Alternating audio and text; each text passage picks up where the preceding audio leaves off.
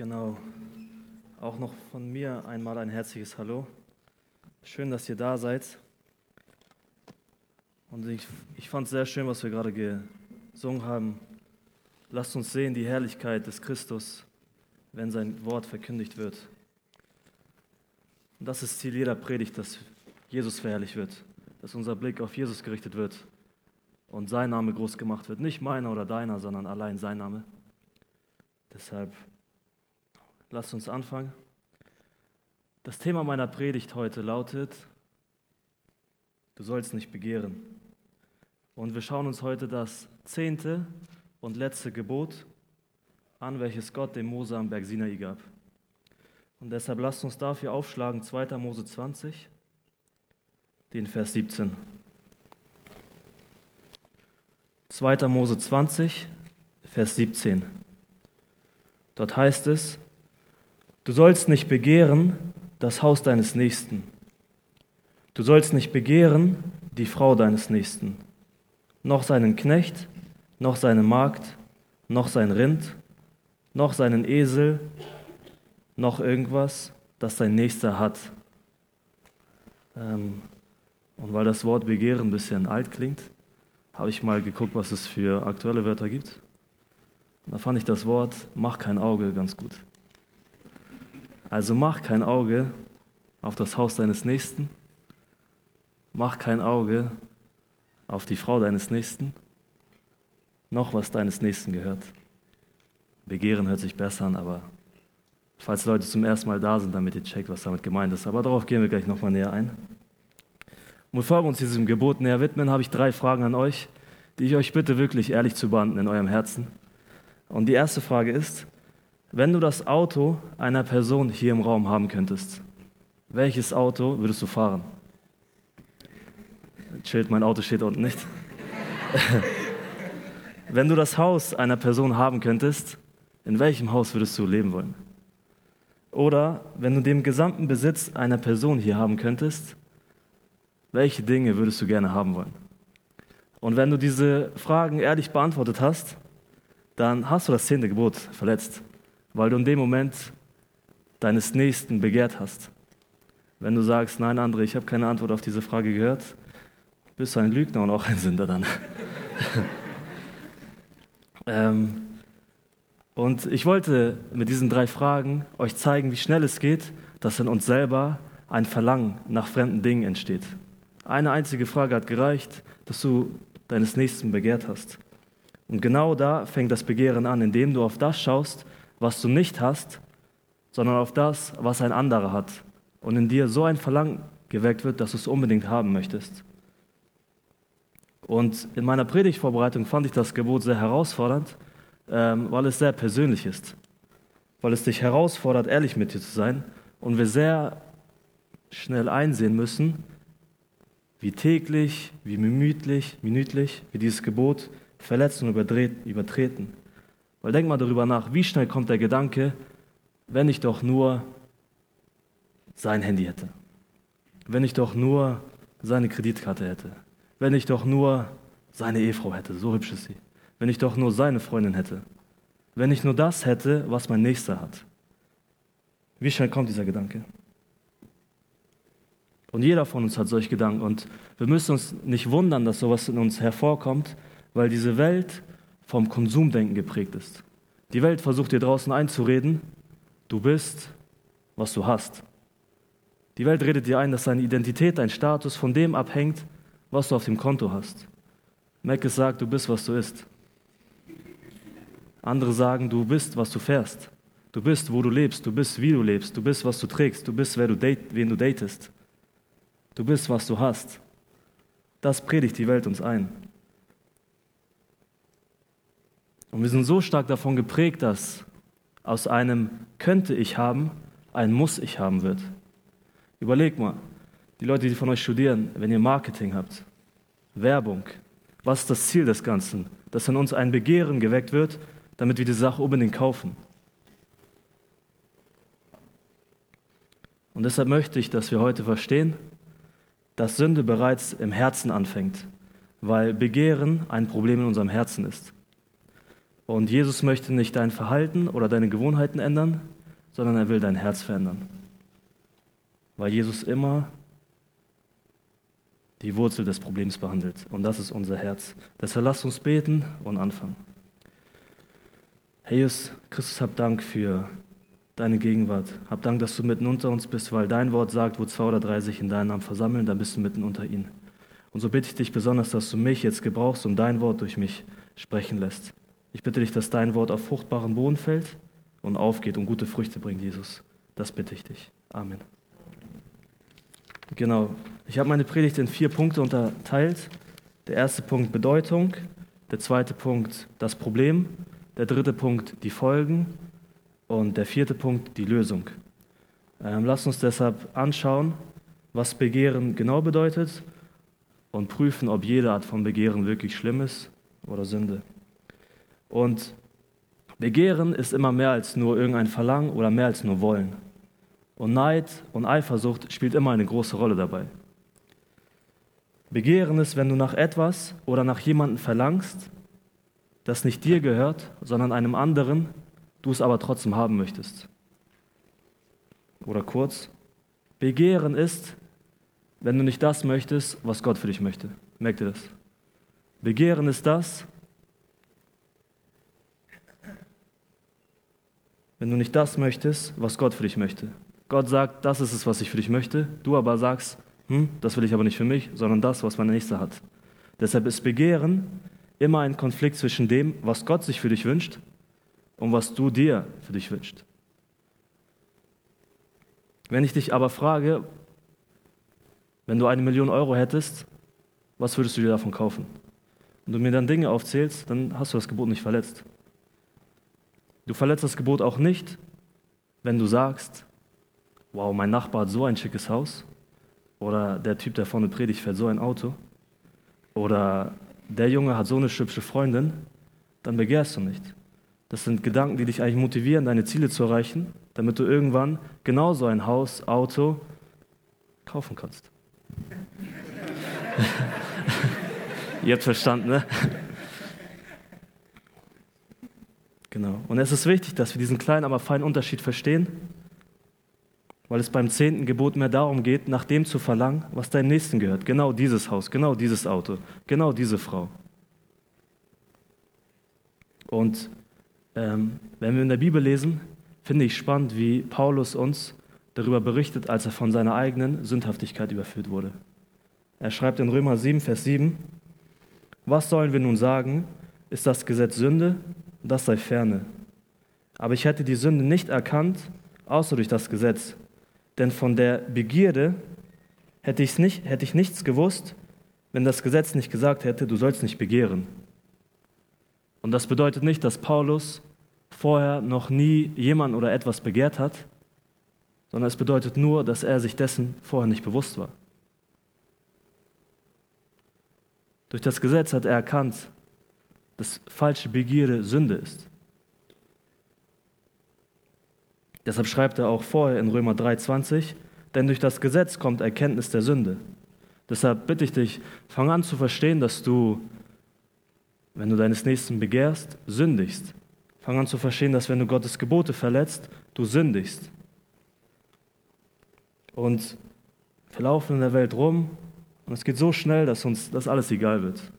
Wir laufen rum und sagen, ist doch nicht so schlimm, was ich mache, jeder macht es. Und Gottes Gebote werden uns gleichgültig. Und deshalb brechen wir sie. Ich glaube, wir unterschätzen dieses, gerade dieses zehnte Gebot viel zu schnell und nehmen es nicht richtig ernst, weil es eine, ich will nicht Undercover-Sünde sagen, aber es ist eine unsichtbare Sünde. Und das Besondere an diesem zehnten Gebot ist es, dass es sich in deinem Inneren abspielt.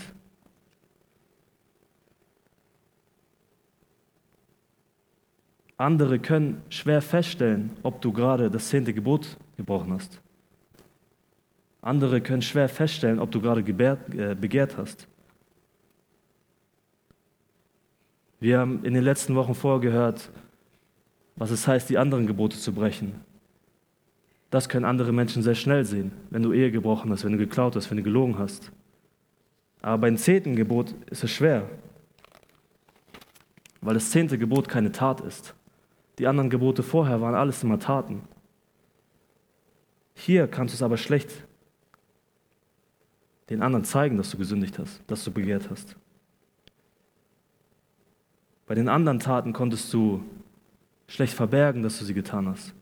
Diese Sünden, das Brechen dieser Gebote war für jeden sichtbar. Beim Begehren ist das anders.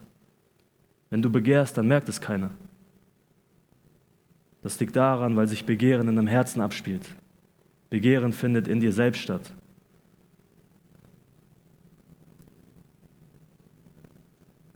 Du kannst begehren und keiner um dich herum checkt es oder weiß es. Keiner außer dir und Gott. So heißt es in 1 Samuel 16,7, denn der Herr sieht nicht auf das, worauf der Mensch sieht, denn der Mensch sieht auf das, was vor Augen ist, der Herr aber sieht das Herz an. Du kannst Gott nichts vormachen, weil er dein Herz kennt. Er weiß, wie du bist. Und schreib dir das auf jetzt. Gott kennt nicht nur deine Taten und sieht nicht nur deine Taten. Gott hört nicht nur deine Worte, sondern er kennt dein Herz.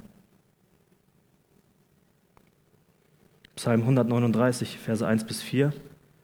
Herr, du erforschst mich und kennst mich. Ich sitze oder stehe, auf, so weißt du es. Du verstehst meine Gedanken von ferne. Du beobachtest mich, ob ich gehe oder liege. Und du bist vertraut mit all meinen Wegen. Ja, es ist kein Wort auf meiner Zunge, das du, Herr, nicht völlig wüsstest. Gott kennt deine Gedanken. Gott weiß, was du in deinem Herzen begehrst. Gott kennt deine Wünsche in deinem Herzen. Er weiß, wonach du dich sehnst. Er weiß, was du verlangst. Und Gott weiß auch, dass unser Herz falsch ist. Er weiß, dass unser Herz verunreinigt ist. Matthäus 15, Verse 18 bis 19. Was aber aus dem Mund herauskommt, das kommt aus dem Herzen und das verunreinigt den Menschen.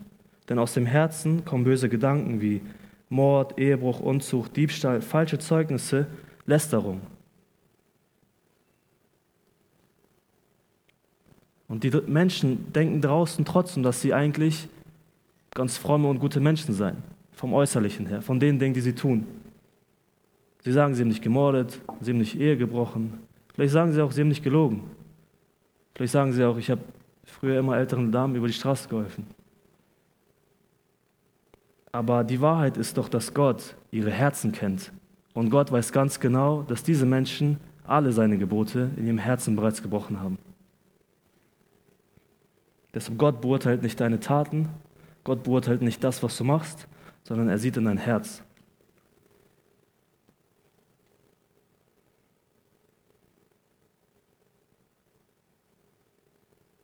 Und auch wenn du vielleicht für Begehren nicht ins Gefängnis kommst, weil es keiner sieht, und dafür gibt es keine Haftstrafe, es ist kein Verbrechen, es ist trotzdem eine Sünde, die Gott bestrafen muss, weil er gerecht ist, weil er gerecht und heilig ist.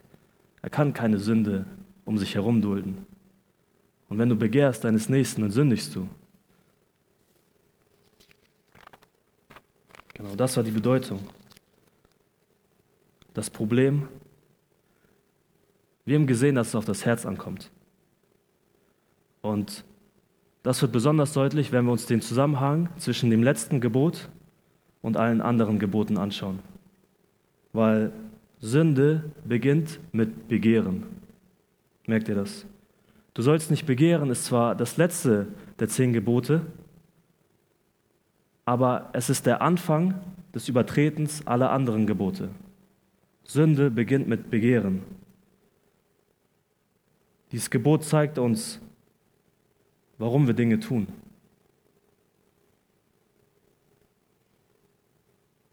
Begehren ist ein inneres und nicht sichtbares Problem, was zu äußerlichen und für andere sichtbare Taten führt. Sünde beginnt mit Begehren. Deshalb überleg mal und denk an den Sündenfall im Garten Eden zurück.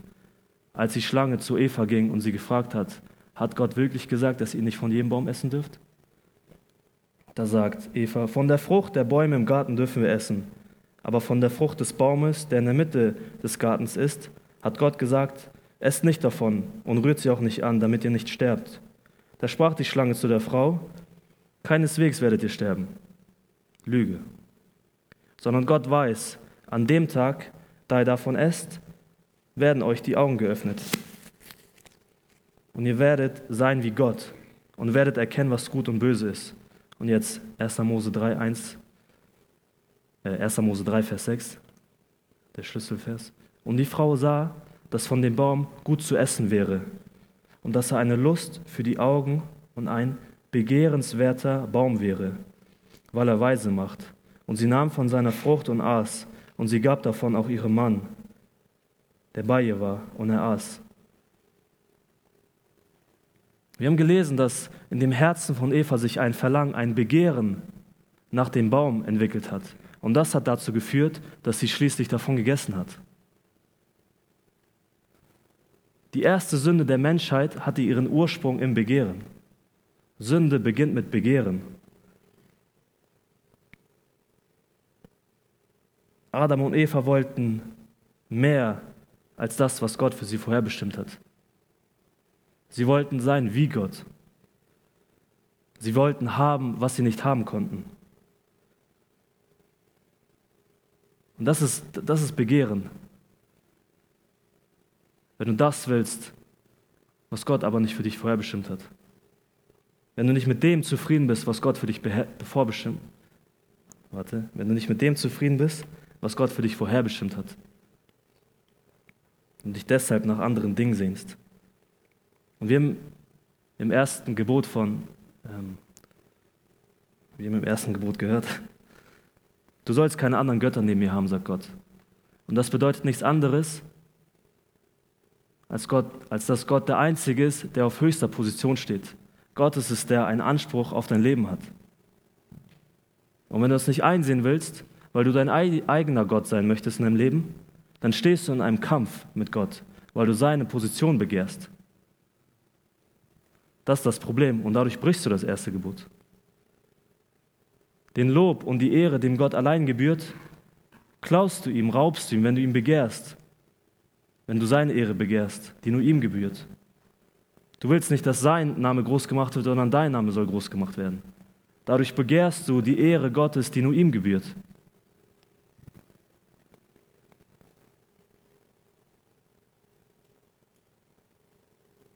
Du begehrst das, was nur Gott zusteht. Und dadurch brichst du das Gebot. Das gleiche Schema auch beim siebten Gebot, du sollst nicht Ehe brechen. Bevor Ehebruch für jeden sichtbar ist, beginnt es in deinem Herzen. Wenn du niemanden anderes als deine Ehefrau begehrst, wirst du auch keinen Ehebruch tun. Es ist nicht verboten, dass du deine Ehefrau begehrst. Nein. Aber es ist verboten, eine andere Ehefrau zu begehren. Und wir lesen in Matthäus 5, 28, ich aber sage euch, wer eine Frau ansieht, um sie zu begehren, der hat in seinem Herzen schon Ehebruch begangen. Oder denk an Davids Ehebruch mit Bathseba. Er hat sie damals gesehen, wie sie gebadet hat und hatte danach mit ihr geschlafen. Der Ehebruch begann mit dem Gebären. Äh, sorry. Nein, nein, nein, nein, nein. Der Ehebruch begann mit dem Begehren. Ja, das sind schwierige Wörter. Ihr habt, ihr habt, ihr habt Gnade, ihr seid gnädig mit mir, hoffe ich. David hat Ehe gebrochen, weil er begehrt hat. Ehebruch beginnt mit Begehren. Das gleiche beim achten Gebot, du sollst nicht stehlen. Du stiehlst das, was du vorher begehrt hast.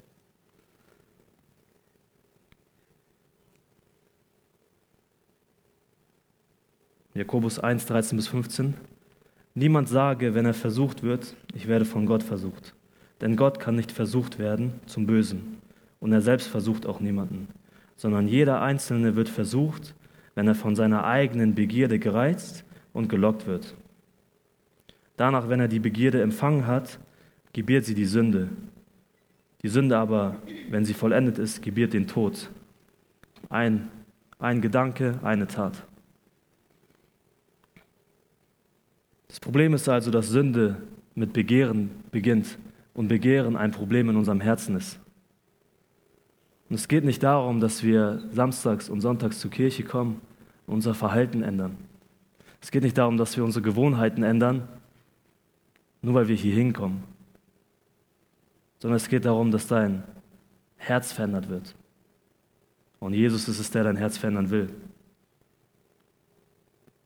Und muss. Weil unser Herz verunreinigt ist, kann daraus nichts Gutes kommen.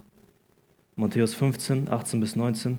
Was aber aus dem Mund herauskommt, das kommt aus dem Herzen. Und das verunreinigt den Menschen.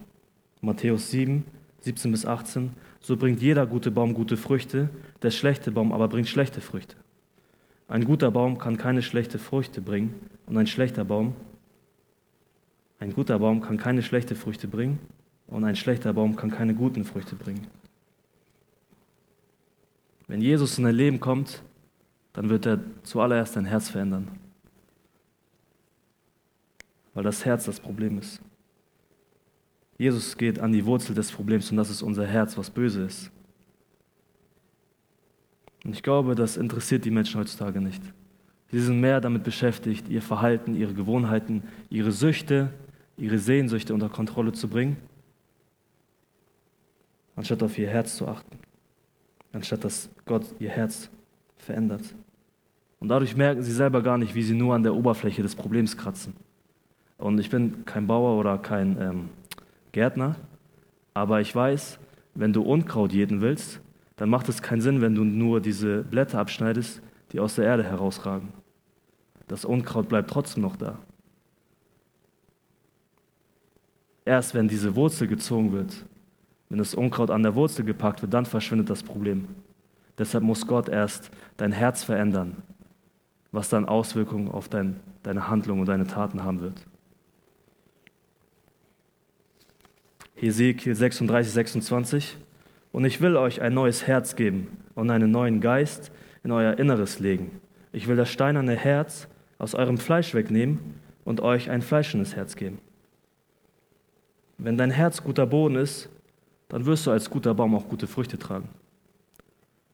Und diese Veränderung, die Gott wirkt, wird sich auf deine Taten und deine Handlungen auswirken.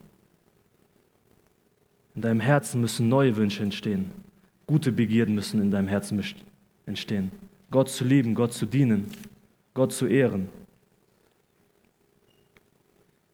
Und wenn Gott sagt, dass du nicht begehren sollst, dann sollten wir uns vor Augen führen, wer uns diese Gebote gibt. Wir sollten uns vor Augen führen, wer Gott ist. Weil ohne zu wissen, wer Gott ist, machen die zehn Gebote keinen Sinn. Ohne zu wissen, wer und wie Gott ist, wirst du keinen guten Grund finden, die Gebote zu halten. Weil es doch irgendwie einen Unterschied gibt, wenn mein Vater mir etwas sagt und von mir etwas verlangt oder ein Fremder. Weil warum sollte ich auf das hören, was ein Fremder mir sagt? Wenn mein Vater zu mir sagt, André, bring den Müll raus, dann mache ich es. Bei uns ist es so, ich bringe den Müll raus, bevor er es gesagt hat. Aber wenn ein Fremder zu mir sagt, bring den Müll raus, warum sollte ich das machen? Mach es doch selber.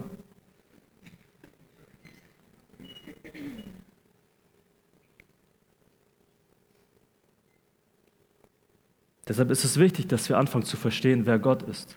Weil wir ansonsten, wenn wir die zehn Gebote einfach nur so lesen, diese zehn Gebote schnell zu moralischen Werten werden. Und es gibt Menschen draußen, die von sich behaupten, moralisch richtig zu handeln. Aber solche Menschen kommen auch in die Hölle, weil es nicht darauf ankommt, was du tust, sondern was Jesus für dich tut. Du bist nicht vor Gott gerecht und gerettet, nur weil du etwas getan hast, sondern weil Gott Mensch wurde und Jesus für dich starb.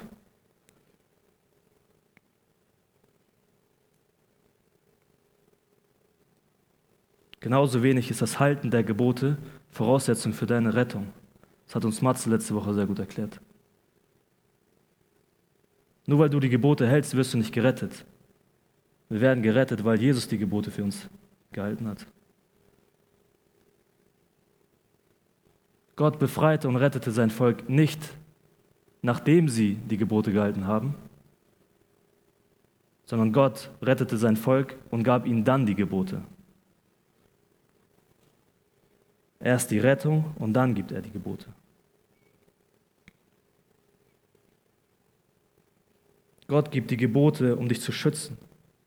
Er will dich nicht in deiner Freiheit einschränken. Er kann bloß nicht zusehen, wie du selber in die Knechtschaft der Sünde wieder reinläufst, aus der er dich befreit hat. Er kann nicht zusehen, wie du Freude in allen Dingen suchst, außer bei Gott. Gott hat dich befreit, damit du frei leben kannst. Johannes 8, 36. Wenn euch nun der Sohn frei machen wird, so seid ihr wirklich frei. Hör auf, Gottes Gebote zu ignorieren, der nur das Beste für dich will.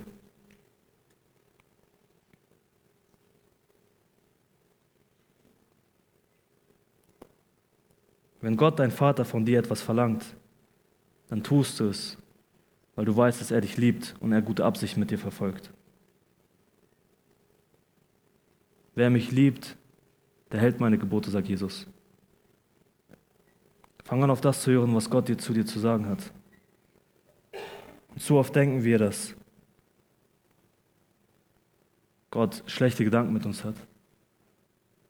Zu oft denken wir, dass Gott weit weg ist und er sein Ding durchziehen soll. Ich bin mit meinen Sachen beschäftigt. Fang an zu verstehen, wer und wie Gott ist. Jeremia 29, 11. Denn ich weiß, was für Gedanken ich über euch habe, spricht der Herr, Gedanken des Friedens und nicht des Unheils, um euch eine Zukunft und eine Hoffnung zu geben. Gott meint es gut mit dir. Deshalb gibt er die Gebote, um dich zu schützen. Römer 8, 32. Er, Gott, der sogar seinen eigenen Sohn nicht verschont hat, sondern ihn für uns alle dahingegeben hat, wie sollte er uns mit ihm nicht auch alles schenken? Gott will dir nichts vorhalten. Gott liebt dich. Fang an, das zu verstehen. Gott will dich und andere schützen und vor schlimmeren Verletzungen bewahren. Deshalb gibt er die Gebote. Drittens die Folgen. Wenn wir die Gebote Gottes nicht halten, dann verletzen wir a. Gott selbst, b. andere und c. uns selbst. Weil ich glaube, dass jeder von uns hier im Raum weiß, dass er ein Sünder ist, aber ich glaube nicht, dass jeder weiß, wie schlimm Sünde für Gott wirklich ist. Gott hasst Sünde und Gott hasst, was Sünde mit dir und deinem Nächsten macht. Gott hasst Sünde so sehr, dass er seinen eigenen Sohn Jesus senden musste, um das Problem der Sünde, nämlich die Trennung zwischen Gott und dir, zu beseitigen. So sehr hasst Gott Sünde. Und weil du ihm nicht egal bist, tut er das. Gott liebt dich und will nur das Beste für dich. Wenn du wüsstest, wie sehr Gott Jesus liebt, weißt du, wie sehr Gott dich liebt. Denk mal darüber nach. Und wenn wir die Gebote brechen, dann tun wir nichts anderes, als gegen Gott zu sündigen und ihn damit das Herz zu brechen. Weil seine Gebote ein Ausdruck seiner Liebe sind für dich.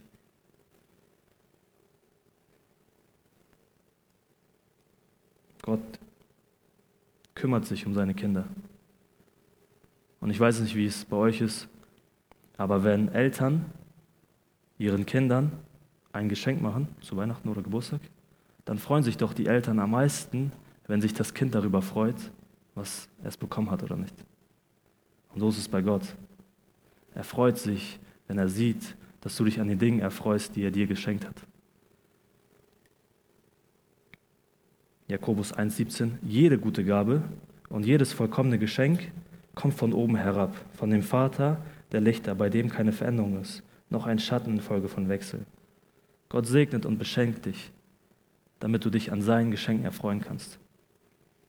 Und es bricht Gott das Herz, wenn du sagst, nein, das reicht mir nicht, das brauche ich nicht, das will ich nicht. Das ist das Ergebnis von Begehren, weil Begehren sich nach allem sehnt, außer nach dem, was Gott dir gegeben hat. Außer nach dem, was Gott für dich vorbereitet hat. Und das schmerzt Gott. Und überleg mal, das größte Geschenk, was Gott nicht nur hätte machen können, sondern gemacht hat, ist, dass er Jesus für dich gegeben hat. Johannes 3,16. Denn so sehr hat Gott die Welt geliebt, dass er seinen eingeborenen Sohn gab, damit jeder, der an ihn glaubt, nicht verloren geht, sondern ewiges Leben hat.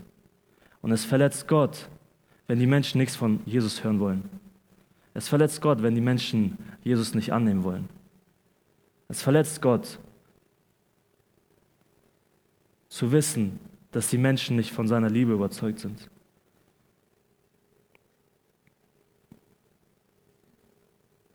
Den größten Schmerz, den du Gott antun kannst, ist, nicht zu glauben, dass er dich liebt. Weil was hätte er noch anderes tun sollen? Was? Nenn mir irgendeinen größeren Liebesbeweis. Größere Liebe hat niemand als die, dass er sein Leben lässt.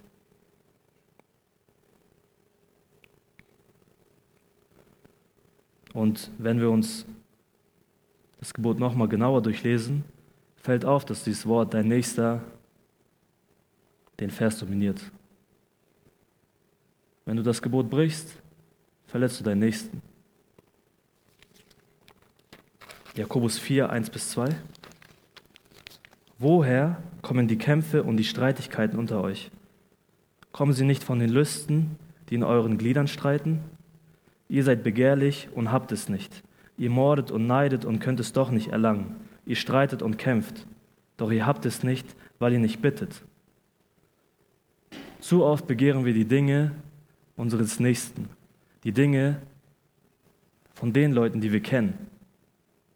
Boah, er hat einen neuen Fernseher, ich will den auch. Er hat ein neues Auto. Er hat eine neue Blume. Er hat was? Er hat, ich will das haben. Er hat ein neues Auto gekauft. Er hat eine neue Beförderung erhalten. Und du gönnst ihm das nicht, weil du das begehrst. Du kannst dich für diese Person nicht freuen, weil du das doch selber begehrst. Du gönnst nicht. Du kannst dich mit dieser Person nicht mitfreuen.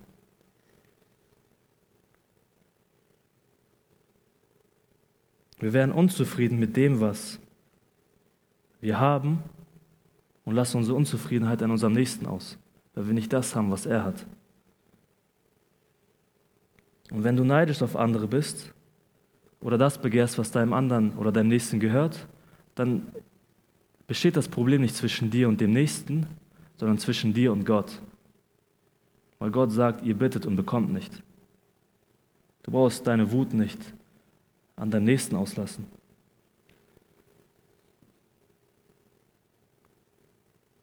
Das Problem mit deiner Begierde musst du mit Gott klären und nicht mit deinem Nächsten. Und wenn es so ist, dass Gott uns nicht das gibt, was wir wollen, dann liegt das daran, weil du nicht dafür bereit bist. Es geht nicht darum, dass Gott nicht in der Lage ist, dir das zu geben, was du möchtest. Aber er sagt, du bist noch nicht bereit dafür. Du sagst Gott, ich will das und Gott sagt, ja, ich weiß, deshalb kriegst du es nicht, weil es dir schaden wird. Du bist noch nicht bereit dafür. Und vielleicht bist du so einer und wunderst dich, alle um mich herum haben, sind in einer Beziehung, nur ich nicht.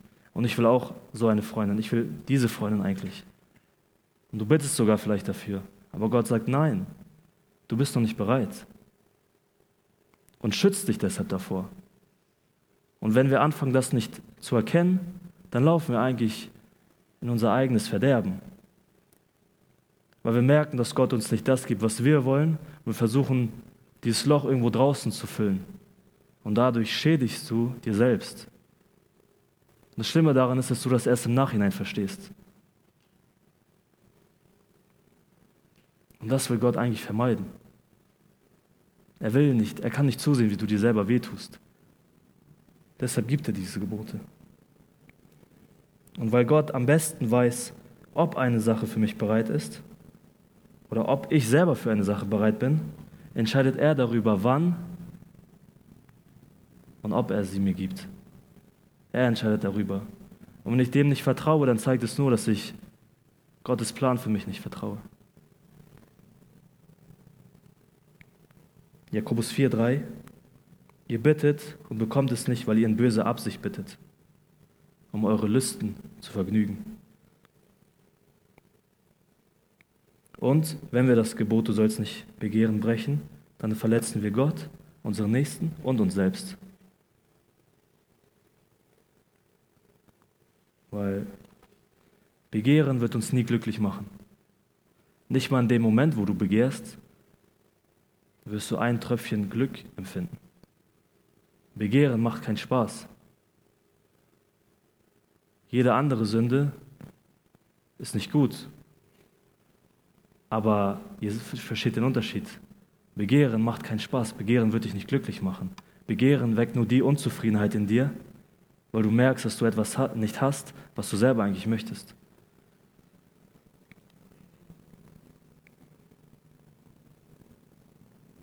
Begierde macht dich blind für das, was du bereits von Gott empfangen hast, weil du nur auf das siehst, was du nicht hast. Begehren nimmt uns die Freude an den Dingen, die Gott für uns bereitet hat. Wenn wir also etwas begehren, verlieren wir den Blick auf den, der Freude gibt. Johannes 15,11 Dies habe ich zu euch geredet, dass meine Freude in euch bleibe und eure Freude völlig werde. Wirkliche Freude findest du nur bei Jesus. Er ist es, den du begehren sollst, weil das gute Begierde ist. Wenn du andere Dinge, wenn du Dinge deines Nächsten begehren wirst oder begehrst, wird es dich immer leer zurücklassen. Und zum Schluss die Lösung und besonders was Praktisches. Ähm, in Philippa 4, 11 bis 13 steht, nicht wegen des Mangels sage ich das, ich habe nämlich gelernt, mit der Lage zufrieden zu sein, in der ich mich befinde. Denn ich verstehe mich aufs Armsein, ich verstehe mich aber auch aufs Reichsein. Ich bin mit allem und jedem vertraut, sowohl satt zu sein als auch zu hungern, sowohl Überfluss zu haben als auch Mangel zu leiden. Ich vermag alles durch den, der mich stark macht. Die Lösung gegen Begehren ist Zufriedenheit und Dankbarkeit. Das ist es. Das Problem ist Begehren, die Lösung dafür ist Zufriedenheit und Dankbarkeit. Zufriedenheit ist nicht das zu wollen, was wir wollen, sondern das zu wollen, was Gott für uns möchte. Begehren ist das Gegenteil. Begehren bedeutet das zu wollen, was ich will. Zufriedenheit bedeutet das zu wollen, was Jesus für mich will. Und was Paulus in diesem Text auch sagt, ist, dass Zufriedenheit nicht von deinem Besitz abhängt. Er sagt, als ich alles hatte, war ich zufrieden, als ich nichts hatte, war ich zufrieden.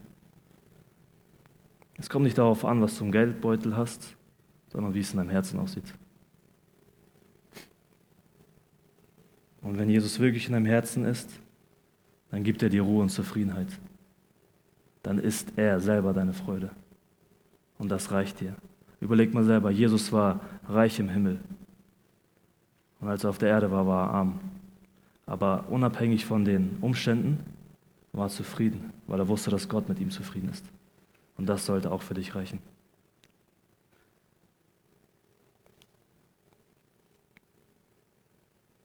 Wir haben gelernt, dass es besonders darauf ankommt, was wir begehren.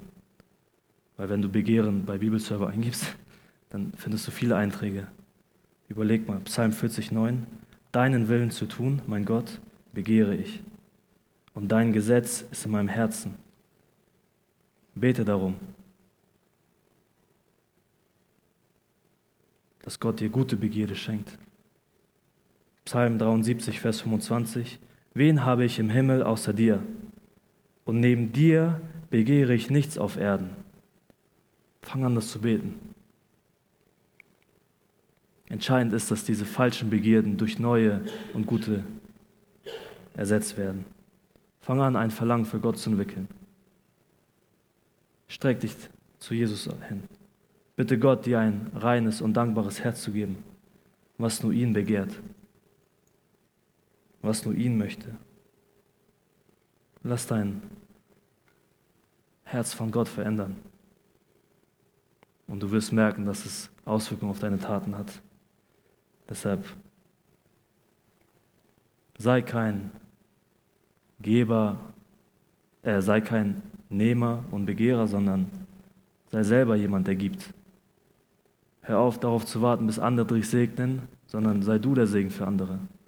Weil im Geben mehr Segen liegt als im Nehmen. Wenn dir das schwerfällt, dann schau auf Jesus, der das größte Vorbild für uns ist weil er sogar sein Leben gab.